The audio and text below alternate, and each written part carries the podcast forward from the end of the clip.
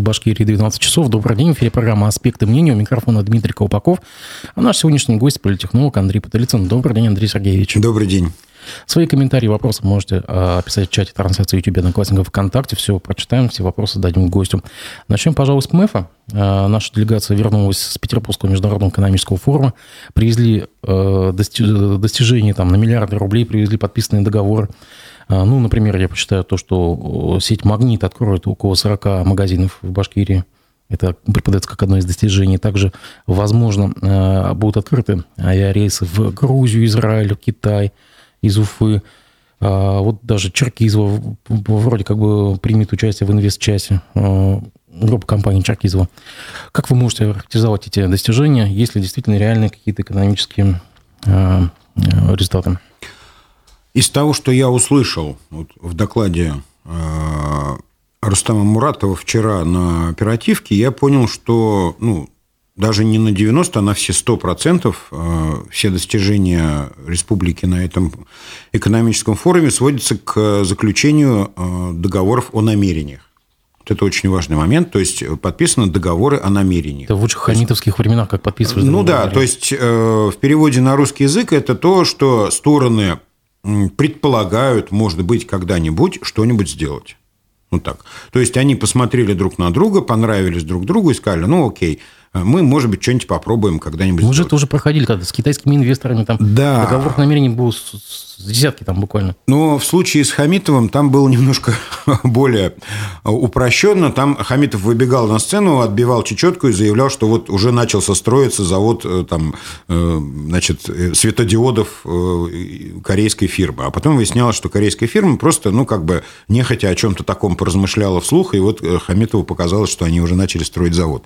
В данном случае это договора о намерениях, то есть какая-то часть этих договоров, возможно, будет реализована, мы не знаем, в каких объемах, в какие сроки и прочее, прочее. Ну, вот э, такой вот результат. То есть, в принципе, например, я лично от этого форума ничего иного ожидать и э, не смел, потому что ну, в той экономической обстановке ситуации, которая сейчас царит в стране, и в том э, положении, в котором находится Россия в части там, инвест-привлекательности, например, там, ну, ожидать каких-то потоков денег из-за рубежа точно не приходится – а перераспределение свободных капиталов внутри страны, оно тоже весьма ограничено, так скажем. Потому что ну, многие там, здравые инвесторы пока э, затаились и ушли в консервативные активы, и не хотят рисковать ничем там. Ну, какие-то, кто-то чем-то там обязан, должен, э, они вынуждены что-то там достраивать и делать. Так что, ну, все это вот такие вот очень туманные предположения. Единственный только аспект, который меня Э, ну, как вызвал у меня определенный интерес, это вот этот контракт на 11 миллионов с тем самым э, федеральным мусорным оператором. 11 э, миллиардов, простите. Да. Значит, я очень надеюсь, что это речь идет о мусорном полигоне в окрестностях Уфы. Потому что вот эта проблема, она, пожалуй, что ну, такая глобальная для Уфы и для Башкирии. Э, понимая, что вот Уфа, Башкирия вышли на первое место в э, Поволжском федеральном округе по количеству незаконных свалок, мы понимаем, что э, ну, в общем-то, мусорная реформа Хабирова провалена полностью, и сейчас нужны какие-то внешние силы, которые, ну, где-то как-то, может быть, что-то поправят, да? То есть, вот, ну, кто-то, может, со стороны, вот в лице вот этого федерального оператора нам поможет вылезти из этой мусорной ямы, так что вот единственное, что у меня вызвало такой активный интерес. Ну, улыбку вызвало, конечно, там вот это достижение с э, беспилотником БАС-200, ну, который на самом деле является такой довольно большой, но детской игрушкой, как бы летающей на очень маленькое расстояние, но почему-то это прям превозносилось, что прям ужас-ужас, смотрите, какое, какое достижение. В остальном, конечно, все было забавно, очень дорого. Э, я не знаю, какая там у них касса была этого мероприятия, но подозреваю, что пару миллиардов они угрохали на это дело. Вообще. А как же договоренности с «Магнитом»? Ну, простите, можно ли относить к достижениям договоренность с розничной сетью, которая торгует ради своей прибыли на территории? «Магнит», как известно, даже не пользуется региональными э, расчетными счетами, то есть они, вот, у них такая тактика, по крайней мере, такая тактика была а, вот в недавнем прошлом, когда деньги даже э, как бы, ну, кассировались за пределами Башкирии, то есть вывозились и там где-то в Челябинске, значит, э, клались на счет и так далее. То есть, ну, «Магнит», на мой взгляд, достаточно скромный успех для башкирской экономики, но это всего лишь магазины, которые перепродают сельхоз там, продукцию, готовые продукты и прочее. То есть считать это каким-то глобальным достижением для экономики я не берусь. Ну, на этом тему мы закроем, потому что, по сути, обсуждать там больше нечего. А между тем, министр строительства Башкирии Рамзель Кучербаев, кстати, вот я читаю просто коммерсант, и нет нигде э, присказки, что это экс-министр уже. То есть он, получается, он остается до сих пор... Он министр, министр. да, нет, он фактически министр. Э, министр строительства Башкирии Рамзель Кучербаев обжаловал приговор. Я напомню, что он и Борис Беляев э, получили по 6 лет лишения свободы за честные сооружения в поселке Маячный. На ваш взгляд, во-первых, как как вы ожидали такой жесткий приговор достаточно? ну, как сказать, ожидал или... Тем более высокопост, таким, я вот не помню, что таким высокопоставленным чиновникам давали реальные сроки, типа по 6 лет еще. Ну, с одной стороны, так положено вообще-то, по вот э, совокупности деяний, да, то есть то, что было предъявлено в качестве обвинения, ну, подразумевало именно примерно такие сроки наказания. С другой стороны, да, вы правы, что вот этим фигурам как бы раньше не полагалось выписывать такие наказания, да, то есть а, это было неожиданно, и, собственно, неожиданно это было и для Беляева, который без вещей прибыл там, например, на а, заседание суда на оглашение приговора – но то, что они подали на апелляцию, это абсолютно ну, предсказуемо, и я говорил об этом, что это обязательно случится. Вопрос тут в том, какова перспектива этой апелляции. Они в своем заявлении сейчас э, указали то, что вообще судом не были признаны и, и приняты во внимание их аргументы, что они там зря распинались перед Ленинским судом, и теперь, значит, они требуют э, полностью отмены этого всего решения. И э, тут ведь концепция у них такая, что они никакого ущерба не нанесли. Вот. Но есть один нюанс. Вот это вот решение суда об отзыве из Башкирии сумм э, субсидий, которые были выделены фондом э, развития моногородов, именно вот на эти предприятия, да. И решение суда о том, что эти деньги должны быть отозваны как ну, использованные нецелевым способом или неправильно использованные, то есть я там дословно не знаю формулировку этого решения суда, а косвенно это решение суда подтверждает то, что ну, деньги были истрачены неправильно. Я помню, что речь идет о 95 вот. миллионах рублей. Но это в случае с очистными сооружениями в Маячном. А еще там было несколько других эпизодов. Более того, по Кучербаеву ведь не единственный эпизод обвинения то есть вот эти очистные сооружения. И я так полагаю, что возможно, что в дальнейшем еще будут выдвинуты обвинения по Кучербаеву дополнительные, то есть по отдельно выделенным эпизодам, по отдельным еще следствиям. Я пока только предполагаю. Так что перспектива их апелляции, она очень туманна на самом деле. То есть, с одной стороны, Верховный суд, если, например, их э, сейчас отпускают и там принимают решение, что все было неправильно – то в таком случае Верховный суд должен полностью опровергнуть работу и следственных органов, и Ленинского районного суда. Ну, то есть отменить это решение как неправильное. Ну, как бы для судебной системы это достаточно сложное решение. То есть настолько э, дискредитировать э, ну, как бы структуру судебной власти. Это первое.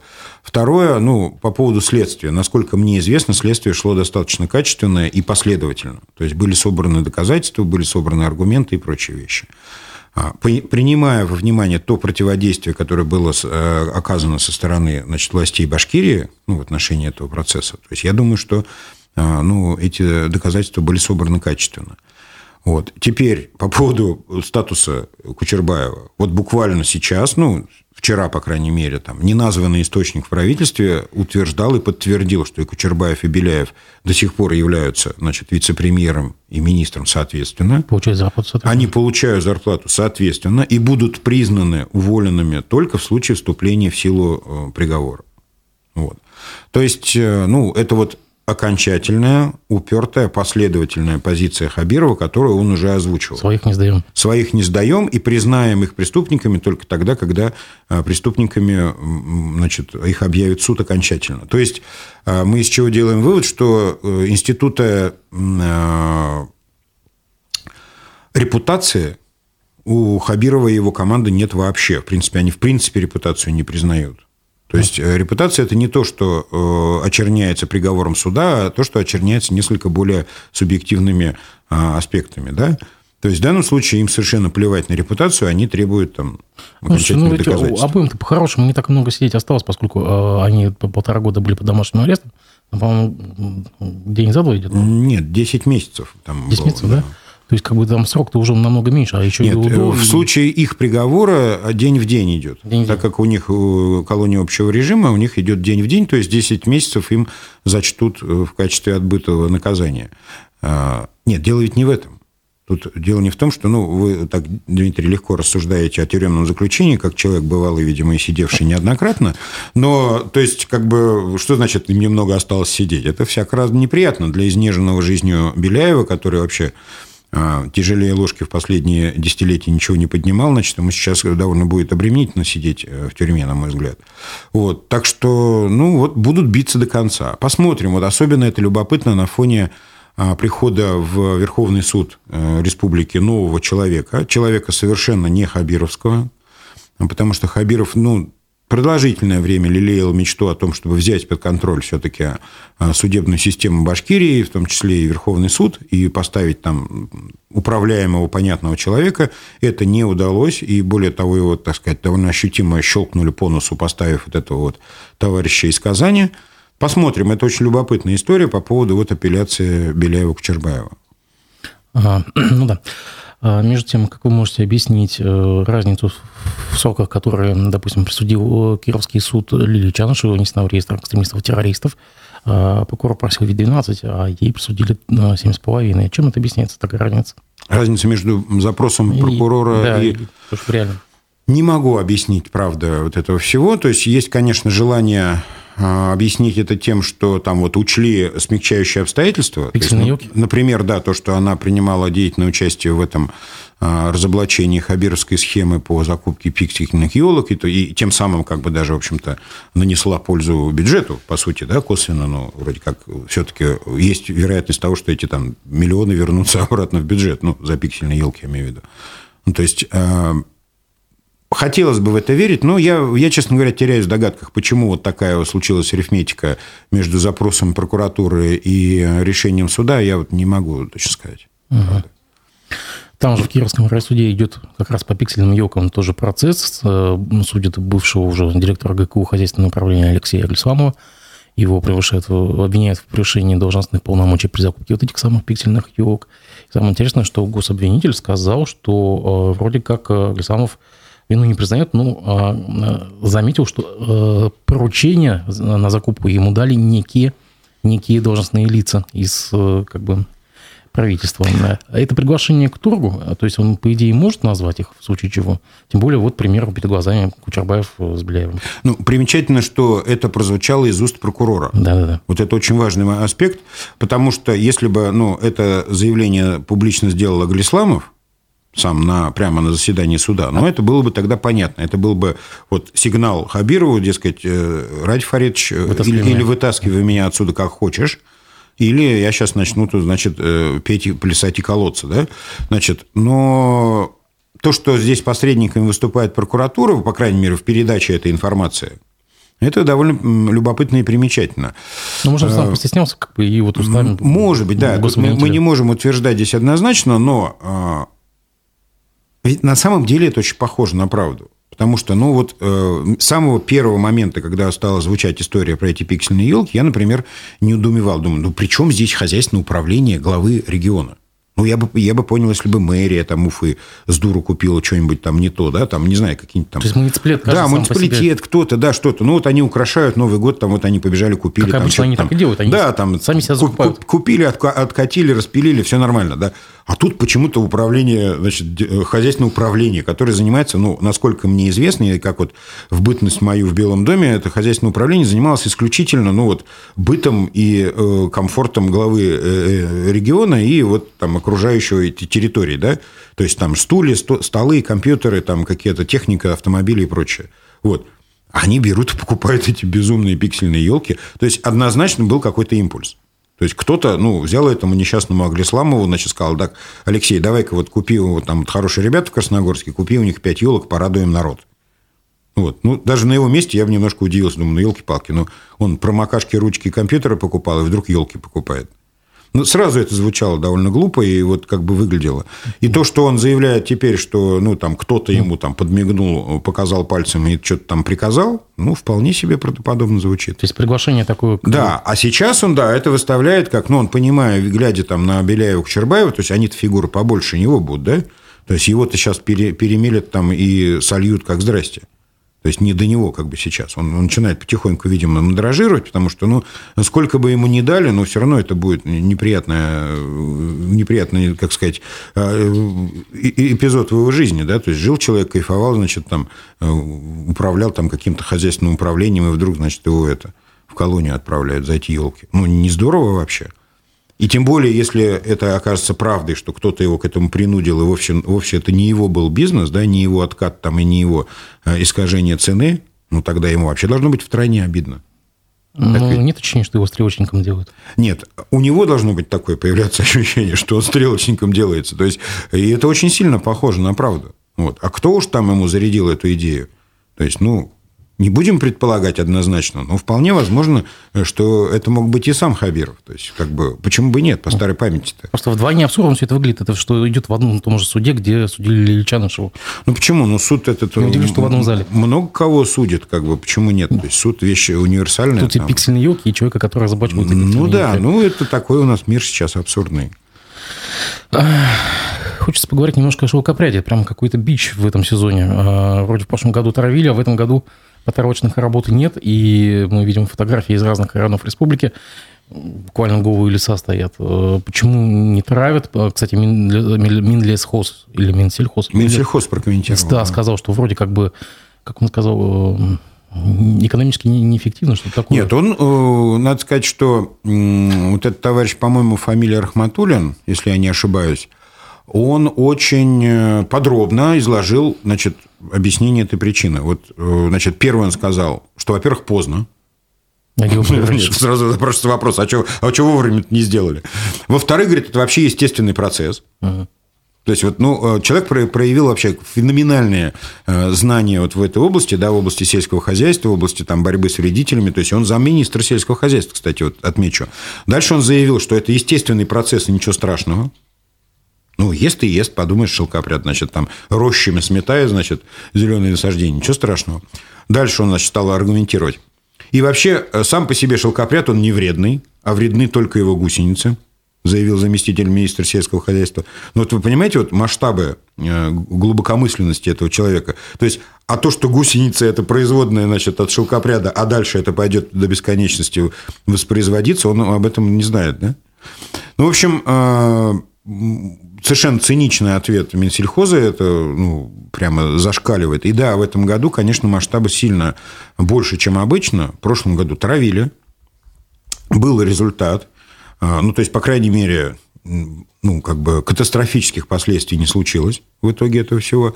Ну, вот, э, вот такой да даже в прошлом году сдержали даже... Вот этот... Нет, его сдержали, да. То есть, результат был достигнут. То есть, да, да, были последствия, но они были, на самом деле, вот э, терпимые. А в этом году, конечно, мы, видимо, получим катастрофический результат. И э, ну, у меня есть ощущение, что просто не заложены деньги были на это. А почему? Если мы знаем, что каждый год у нас одно и то же. Нет, что значит почему? А, вот на Петербургский форум есть, а на это нет. На форум Россия, там Беларусь есть, а на шелкопряда нет. Ну, и так далее, и так далее. До, до бесконечности можно. На, на футбольный клуб Уфа. То есть реанимацию трупа, значит, деньги есть. На много что есть у нас деньги. Вот. А угу. вот на шелкопряд нет. Очень странно. И при этом у нас э, помирают пчелы. Если да. потравки нету, то вот в прошлом году, значит, тут был скандал, что типа травят шелкопряды, потравили пчел. В этом году не травят шелкопряды, пчелы все равно умирают. Скорее всего, причины не связанные между собой абсолютно. То есть тут надо разбираться. То есть те, кто занимается вот этой всей апимундией и пчеловодством, они должны э, разбираться, в чем дело. Возможно, тут причина в китайских пчелопакетах, возможно, причина там еще в каких-то вещах. Может быть, экологическая обстановка в республике дошла до э, критической. Я не знаю точно. Но точно в этом году точно уж не связано с э, потравкой этого шелкопряда. Ага. Чудеса? Чудеса. Чудеса. Между тем, 2 а, июня у нас в Доме правительства побывал лидер ДПР э, Леонид Судский. Видимо, это была все-таки такая попытка поддержать своих партийцев в регионе. Мы давно здесь не видели федеральных вождей ЛДПР. Правда, сейчас на ПМЭФе запустили этот, как этот искусственный интеллект, этот электрожириновский. Там. Электрожириновский, да. Да. Сильно ли все это поможет нашей ячейке ВДПР? Мы о них, в принципе... Вы о них что-то слышали в последнее время? Ой. О поступках, о делах? Нет, там, не знаю. Ну, мы, мы про них никогда ничего не слышим. Они появляются там на краткий период, 2-3 недели во время выборов. Они, ну, там билборды появляются. Да, вешают свои синие, желтые... Ой, Нельзя, нельзя же говорить, да, сине-желтый, да. И вообще, кстати, надо бы разобраться с ЛДПР в этом смысле, да, с их колористикой, то есть как-то, может быть, там заявление куда какое написать. Ну, ладно. Так вот, э, да, мы, мы их вообще никогда не видим, не слышим. Но вообще, ну, ЛДПР в Башкирии – это совершенно такая незаметная сила – обычно представлена одним-двумя там, депутатами где-нибудь Сухов в, да, в, Госду, в Госдуме и в Курултае. Но я вообще прогнозировал, например, в этом избирательном цикле, вот в этом сентябре, по итогам выборов Госсобрания, пожалуй, что ополовинивание представительства и КПРФ, и ЛДПР, и прочее. Да? а «Справедливая так. Россия» вообще не получит никаких мандатов э, в нынешнем госсобрании. То есть, вот такой мой прогноз. Так что, ну, визит Слуцкого назвать каким-то значимым событием точно нельзя. Ну, вот э, Шехметов тут недавно у нас был, сказал, что если раньше вся партия работала на имидж Владимира Владимировича, то теперь э, а партия работает на образ Владимира Вольфовича, но уже на мертвого. Ну, вторичность этих партий... Э, безумные ролики, там, Владимир Вольфович предсказал, такая Ванга такая. Да, да, да. Нет, вторичность этих всех наших э, псевдооппозиционных партий, ну, я имею в виду вот КПРФ, ЛДПР, Справедливая Россия, там, еще там несколько карликовых организаций, э, эта вторичность теперь уже начинает воплощаться ну, практически в любых их действиях, да, в том числе, например, вот как вы сказали, там, в поминании покойного Владимира Вольфовича, да, то есть, ну, у них, он был единственным реальным, ну, по крайней мере, медийным активом этой партии. То есть, все остальное, ну, Слуцкий не оправдал доверия, выглядит бледно, э, довольно-таки довольно таки спорная репутация у человека, там вот это рукоблудство, еще что-то там, значит, ну, да, как-то вот все, ну, не, не то это, не то, не, не, не торт, не торт. Угу. Вот, ну, что... ну, еще плюс региональный конфликт, э, скандал. Мы помним, что неудачная попытка ЛДПР в январе присвоить одной из улиц Уфы имя Жириновского, то есть тоже не в кассу не зашел абсолютно. И вызвал еще и скандал в нацкругах. Ну да, но это, это был достаточно э, необдуманный поступок в том плане, что надо было взвешивать заранее. То есть я как политтехнолог все-таки ну, уже устал упрекать вот эти вот организации в том, что если у них нет собственных э, мыслительных ресурсов, ну они, может быть, обращались бы к кому-нибудь, там, брали взаймы э, их. Но люди не подумали вообще, как это будет выглядеть, как, как не, не спрогнозировали, какие будут отзывы, то есть сработали против себя, я имею в виду вот эту попытку названия улицы. Ну, глупость обычная. Вот так. Ну, а как политехнолог, как вы оцените возню вокруг КПРФ? Я напомню, что в прошлом, буквально в течение месяца у нас прошел, прошел ряд сходов в Заурале, где жители выступали против золотодобычи. На что КПРФ ответил внезапно устами Рескома гневным письмом, обращением, что осуждает э, членов своей партии, которые принимали участие в этих сходах. И если бы они об этом не заявили, я бы даже не знал, что там были коммунисты. Вот на самом да, деле. Да, я тоже. Вот. А таким образом, на, на ваш взгляд, э, выстрелили они себе в ногу или, может быть, еще куда-нибудь? А, отсекают ли они таки, таким образом себя от э, электоратов за Урале? Да, и потом последующее обращение учелинских коммунистов, которые поддержали баймакских там чуть ли не, не развод начался в партии, они, по-моему, даже выразили не, не как это. Нет, но они недоверие. осудили позицию там, да. Ющенко и Кутлугужина. И потом и выступил далее. Ющенко, который осудил уже учелинских коммунистов. Ну, естественно, они взаимно как... друг друга осудили. Да, как вот это все можно оценить? Ну, как это водится вообще у коммунистов э, еще с прошлого века, они периодически, значит, там э, э, раскалываются на части и осуждают друг друга. Но КПРФ в Башкирии давно и основательно выбрала себе тактику значит, получения каких-либо результатов, ну, я имею в виду, их, их результатами можно считать только наличие там, какого-то количества мандатов, там, например, там, в э, госсобрании. Я вывожу за скобки мандат Ющенко, потому что это, в общем-то, ну, он формально-то он, конечно, башкирский депутат в, гос, в Госдуме, но на самом деле не очень, потому что он там креатура Центрального комитета партии там, московского. Личный секретарь Жигала, да, да. И так далее. То есть, потому вот для них вот и, и вообще результатами является наличие деп... Э, мандатов в госсобрании. И они давно и основательно приняли такую тактику, что чем больше мы будем нравиться и чем больше мы послужим действующей региональной власти вот в электоральном цикле, тем ну, о большем количестве мандатов мы можем говорить вот на выборах. То есть сейчас они пошли ровно тем же путем. То есть вот случился вот этот кризис за Урале с этими сходами протестами и э, значит, оскорблениями вице-премьеров.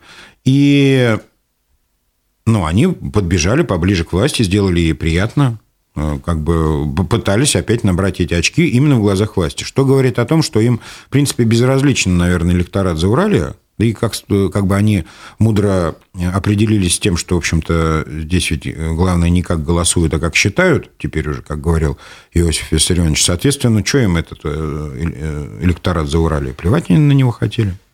То есть, получается, сливает протест для увеличения количества своих мандатов? Конечно. Да, я так это трактую. А вот у, у чилинских баймакских коммунистов теперь накажут, там с этим? Ну, Давайте трезво смотреть на мощь и э, значимость Учелинской баймакской ячейки КПРФ. Да? Какая-никакая. Давайте без, без э, иллюзий на это смотреть. Да. Это довольно незначительное собрание людей, которые по большому счету ни на что не влияют. Но да, они варятся в собственном соку, там, но у них есть некий кружок, клуб, в который они ходят, называется там Учелинский или Баймакский э, райком КПРФ. Вот все. То есть э, опасаться их влияния на умы и сердца населения Республики Башкортостан я бы не стал. Как вы оцениваете шансы внука э, Зюганова, Леонида Зюганова, э, набрать хоть какое-то количество голосов на выборах мэра Москвы? Коммунисты выдвигают его. Да, я слышал об этом. Ну, шансы, ну как, шансы стать мэром абсолютно нулевые, а там уж сколько он процентов наберет, это, наверное, важно для самой КПРФ. То есть 7% наберет, 6%. Это такая промо-компания, то есть попытка вывести его на федеральный уровень? Я думаю, да. Я думаю, да. Это такая достаточно э, примитивная, какая-то архаичная попытка э, как бы запустить некие механизмы наследования власти, в том числе и в политической То есть партия упадет ему в руки? Возможно. Дело в том, что э, партия, ну, в моем представлении КПРФ э, заканчивает свой жизненный цикл, э, как бы ее цели, ее задачи локальные и глобальные достигнуты, надобности в сознании россиян в коммунистическом сегменте в партии уже практически нет. Существует запрос на некие левые движения, но более современные левые движения, то есть и КПРФ никак им не отвечает, соответственно, это, э, значит, оно постепенно должно быть как-то, э, должна исчезать эта партия, ну, примерно с э, теми же темпами, как будет исчезать поколение тех людей, которые вот не могли жить без наличия коммунистической партии вот в собственной стране, да, то есть вот, вот эта вот потребность, она увядает, и также и партия будет увядать, так что Э, на ее место наверняка придет, придут какие-то иные левые движения, потому что сейчас запрос на, левое, на левое движение очень большой и в мире, и в России. А как думаете, вот главы региональных отделений, вот эти вот э, динозавры политические, типа нашего Кутугужина, они присягнут молодому Зюганову? Ну, безусловно, конечно. Ну, то есть, я думаю, что ну, Кутлугужин, он и, и по возрасту, и по менталитету вполне себе разделяет вот эту вот концепцию наследования власти. То есть, он и сам, э, ну, как бы э, алчит того, чтобы оставаться у, у руля вот этого вот странного э, формирования под названием Риском КПРФ. Так что, ну, это вполне ложится в его логику, конечно. Здесь канал «Можем объяснить» недавно опубликовал статью, якобы э, идет в стране кампания по э, отказу от символа спецоперации буквы Z. Якобы чиновники и активисты провластные снимают в соцсетях эту букву Z – я помониторил, действительно, главы районов, муниципалитетов внезапно ее постановили. Ну, некоторые оставили, два-три буквально оставила. Вот э, то, что я видел ВКонтакте, там э, два-три главы еще как бы с нею. Остальные внезапно почему-то ее сняли. Э, на ваш взгляд, может ли такое действительно, что отказывается от Z? Ну, вот про представителей там вот этих вот там провластных структур я, честно говоря, не исследовал этот вопрос, но визуально на улицах, например, этого стало меньше. Mm-hmm. То есть был период, когда ну, было достаточно много автомобилей, то есть я так много езжу по улицам, вижу, то есть ну, просто вот картинка на глазах, да, и вот было много. Причем это было очень забавно наблюдать, и там и э, автомобили вероятного противника, значит, там и немецкие, и японские, там и, и британские, значит, вот там Rover весь увешан. Ну, это там, период 22 -го года. Вот, да, и потом как-то довольно быстро этих букв стало меньше. Прямо, причем стало меньше кардинально вот на улицах. И сейчас вот буквально единицы попадаются на глаза, то есть и то они такие уже ободранные, обветшалые, то есть, видимо, там, ну, может быть, лень просто обдирать. То есть, ну да, вот э, на таком обывательском уровне я констатирую некие, некое увядание, да, вот этого, вот этого ну, символизма, который очень активно насаждался, то есть, и, и прочее. То есть, я, я не очень, э, ну, читаю вот эти вот провластные каналы, потому даже и, в общем, общем-то, их заставок не вижу, тем более я не очень читаю паблики глав районов э, Башкирии. Ну, если это так, значит, наверное, это определенная тенденция. Или разнарядка пришла. Да, и, возможно, да. То есть у нас тоже, с другой стороны, может быть, могут и по команде это сделать. Дорогие друзья, вот если кто-то из вас проезжает по Бельскому мосту, посмотрите, пожалуйста, на здание ЦОБа. И висит ли вот это вот... Висит, висит. Висит? Висит, да. Я на днях видел, висит. Большая буква Z висит на ЦУРе, но э, попробуйте ее снять. Это же сколько денег надо стекла на, на демонтаж. Ну, могут и стекла отпасть. Нет, но ну, эта штука-то громадная, то есть ты ее просто так не снимешь и, и нитхинолом не отмоешь. Mm. Как, кстати говоря, и многое другое. Ну, да. А между тем, а, мэр Уфы Ратмир Мавлиев назначил начальником главного управления архитектуры и градостроительства города Руслана Хайрулина. О самом чиновнике я ничего не могу сказать, но должность главного архитектора Уфы пустовала с 2021 года. А, в принципе, назначение чиновника, появление ну, главного архитектора что-то решает в городе, если мы знаем, что все вопросы по стройке ушли теперь в республику, и в республике теперь есть такая структура, как градостроительный совет, чуть ли не во главе с самим господином Хабировым. Да, вот тут пока они там делили шкуру неубитого медведя, я имею в виду должность э, главного архитектора, тут действительно сместились акценты. Ну, безусловно, конечно, фигура главного архитектора что-то значит, там э, никто не отменял генплан и прочие вещи, да, там существует по уставу города, там есть определенные процедуры, которые ну, осуществляются. Да как-то два и года жили, ничего. Глав... Да, да вот, вот это э, более интересный вопрос. Как мы прожили два года без главного архитектора? Вот, ну, как известно, главным архитектором у нас все-таки является дорогой Ради Фаритович, потому что он определяет вот. Время от времени еще и э, юноша Мавлеев тоже вскрикивает, что не, допу- не допустим строительства э, высотки какой-нибудь, ну, которая ему не нравится, а зато он разрешает строить высотки, которые ему нравятся.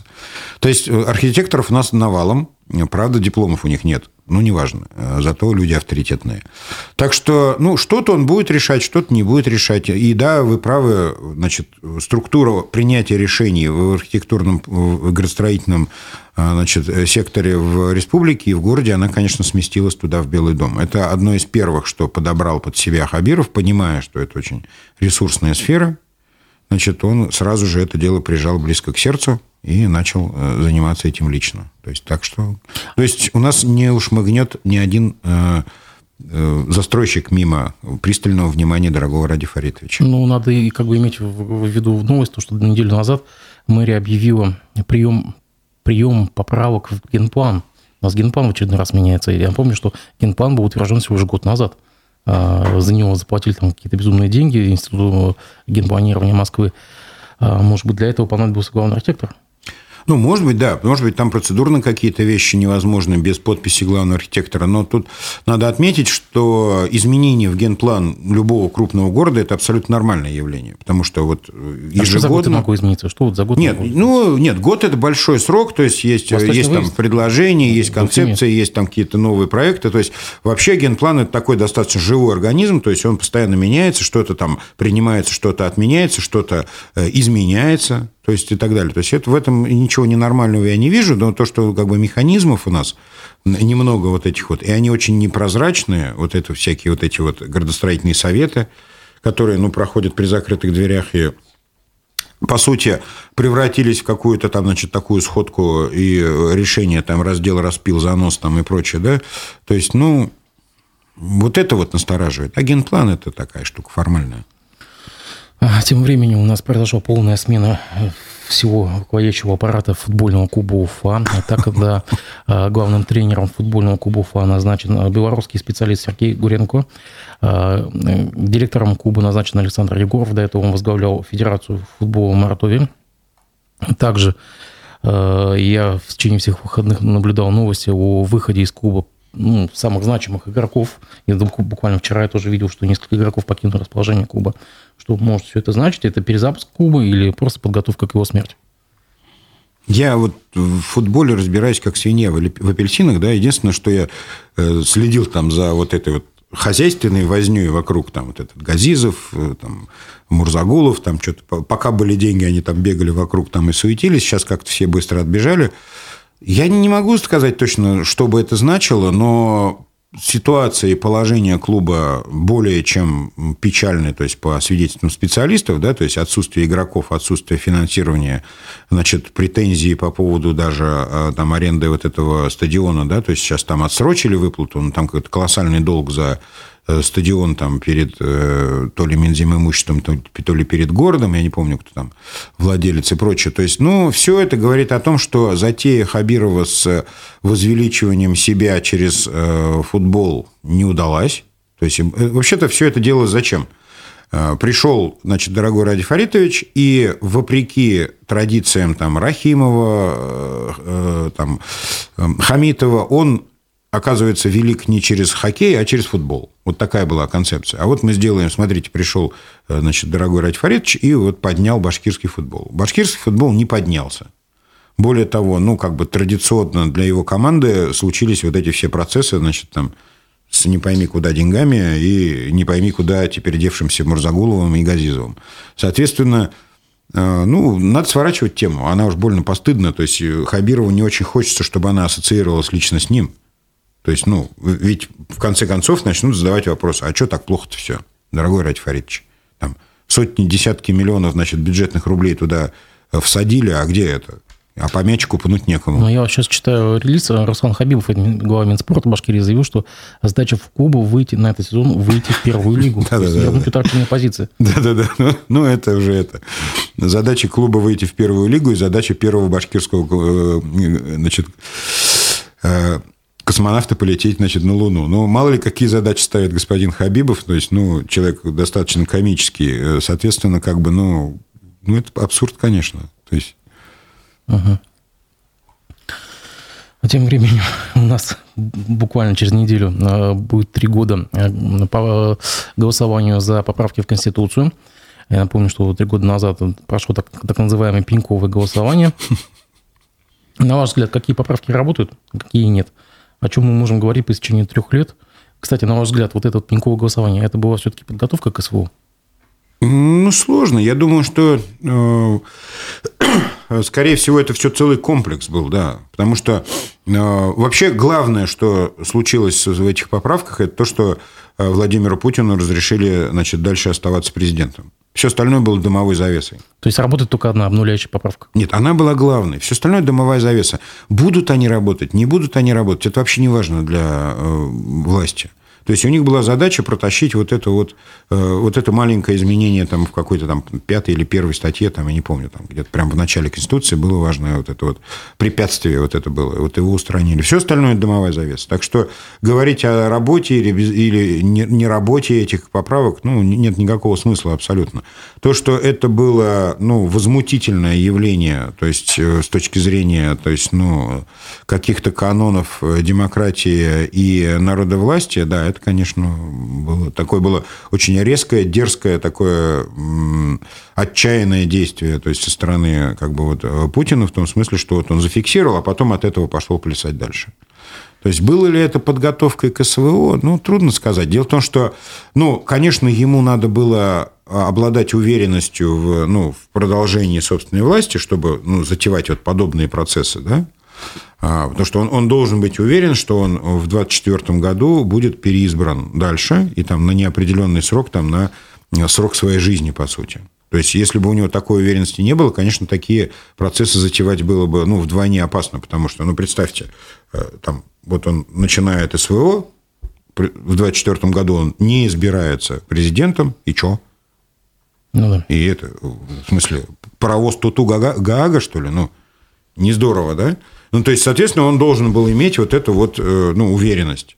как бы в том, что вот он продолжает править страной, продолжает управлять этими процессами. Ну, в этом смысле, наверное, изменения в Конституцию можно отнести к подготовительным ну, вот, каким-то процессам.